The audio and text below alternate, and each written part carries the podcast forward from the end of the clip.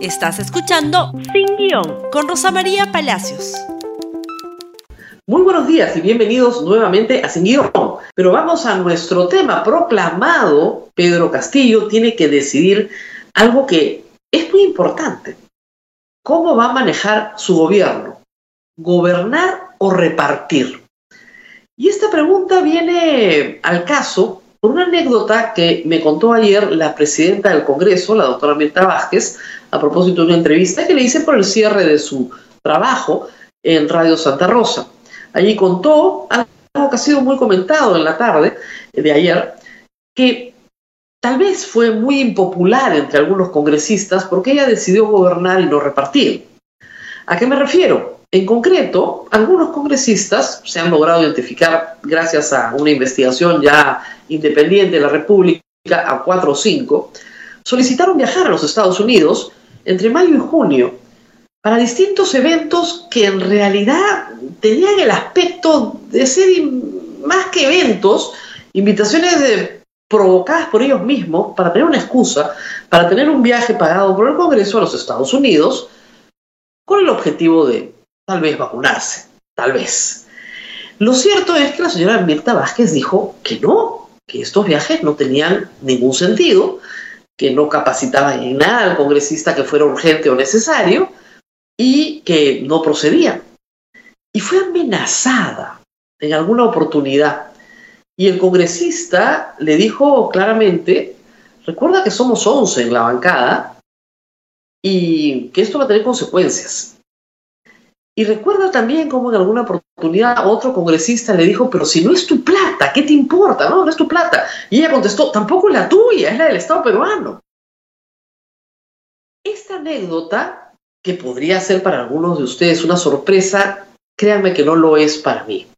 Tengo 22 años cubriendo eh, noticias políticas y lamentablemente esta conducta es una constante, lo que refleja que no es problema de una persona o de un partido, sino que es una práctica institucionalizada.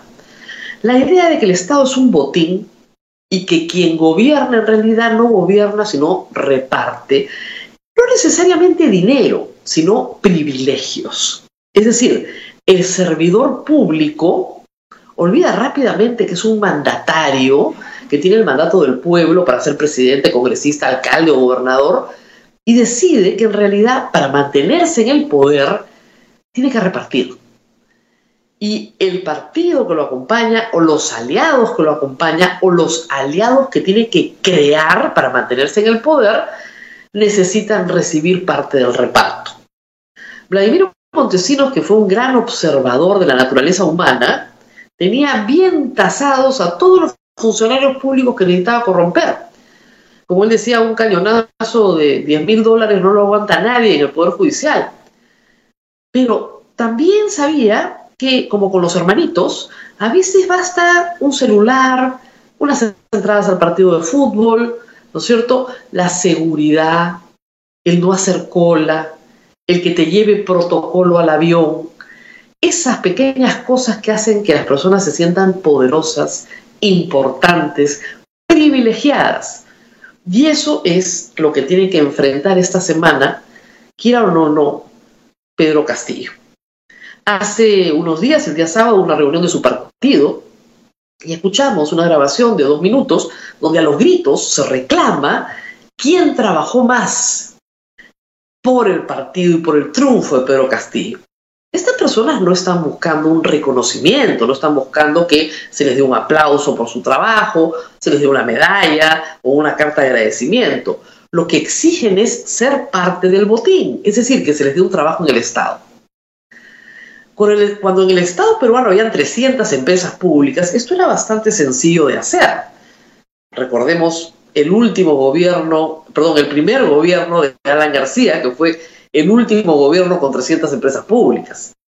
Y siempre se ha realizado. Desde que Alberto Fujimori en el 92 da el golpe de Estado y se deja de gobernar con partidos y se, convierte a gobernar con se comienza a gobernar con tecnocracia, esto ha sido menos común en los ejecutivos. Ya Alejandro Toledo tenía la presión del el partido, pero él en realidad convocó tecnócratas en su mayoría, igual a Alan García, igual Ollantumala, que empieza con la izquierda, luego rompe con ella, y finalmente pero Pablo Kuczynski con un gabinete tecnócrata que no tenía un solo militante probablemente de Peruanos por el Cambio. Pedro Castillo va a tener que enfrentar a una masa, unas bases de Perú Libre, unos dirigentes de Perú Libre que quieren ser parte del reparto. Él no es un militante orgánico de Perú Libre, ni siquiera es orgánicamente de izquierda. Es una persona de izquierdas en su manera de pensar, pero no ha militado en partidos de izquierda. El único partido en el que ha militado en su vida ha sido Perú Posible y ahora para postular Perú Libre. ¿Cómo va a manejar esta situación? Los nombres que aparecen hoy del gabinete en la portada de la República, Boluarte, Nájar para primeros ministros probablemente, son cuadros de Perú Libre. Luego tenemos a Franqui, que viene de Juntos por el Perú, aliado, explícitamente aliado de Perú Libre para una alianza de gobierno, ¿no es cierto?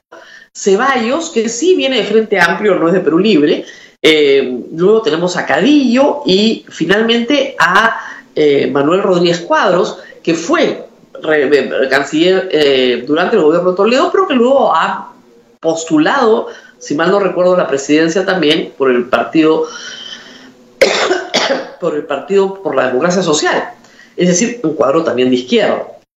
¿Va a abrir el juego, eh, va a abrir el juego Castillo? ¿Va a abrir el juego hacia el centro, hacia la derecha?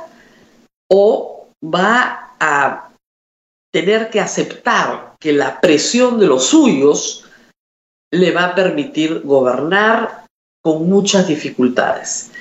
Tiene que repartir y tiene que gobernar. Es un equilibrio delicadísimo en un Congreso donde claramente se aprecian tres tercios.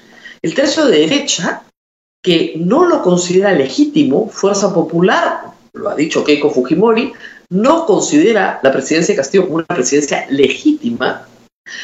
renovación Popular en el mismo tenor y Avanza País probablemente en el mismo tenor, aunque su presidente Hernando de Soto tenga otro sentir. Sabemos que Avanza País es en realidad un vientre de alquiler y los congresistas no tienen ninguna vinculación en realidad con el partido Avanza País o con el señor Hernando de Soto actualmente. Por lo tanto, probablemente terminen siendo aliados de Fuerza Popular. Allí hay 44 votos que estarían dispuestos a vacar hoy, antes de juramentar a Pedro Castillo, porque alegan un fraude. Y luego hay 45 votos probablemente al centro, pero un centro muy variopinto. Un centro que va desde el Partido Morado hasta Acción Popular en su versión Merino. Entonces, ese centro tampoco está muy bien estructurado y una izquierda, como repito, que tiene 42 votos, que le sirve a eh, probablemente a Castillo para no ser vacado, pero no le sirve para pasar una sola ley ni siquiera para conquistar la mesa directiva, ni siquiera para conseguir un voto de confianza el gabinete que tiene que presentar. Por lo tanto, tiene que echarse hacia el centro, donde hay otros intereses y donde se exigen otras cuotas del poder en este reparto que tiene que hacer. ¿Cuál será el resultado? A esta hora no lo sabemos, todo el Perú espera, como viejo sindicalista, creo que Pedro Castillo va a mantener el suspenso hasta el final. ¿Por qué? Porque cualquiera que negocia sabe que si aguanta la negociación hasta el final, puede lograr que sus no negociables finalmente triunfen. Lo veremos en los próximos días y veremos cuáles son los no negociables de Pedro Castillo, algo que todavía no sabemos por la cantidad de mensajes contradictorios que él mismo ha tenido y que han tenido sus voceros en los últimos días. Nos tenemos que despedir, mañana continuamos. Esto no ha terminado, recién empieza. Muy bien, esto es todo por hoy. No se olviden de compartir este programa en Facebook, Twitter, Instagram, en YouTube. Estamos en todas partes y nos vemos el día de mañana nuevamente. Hasta pronto.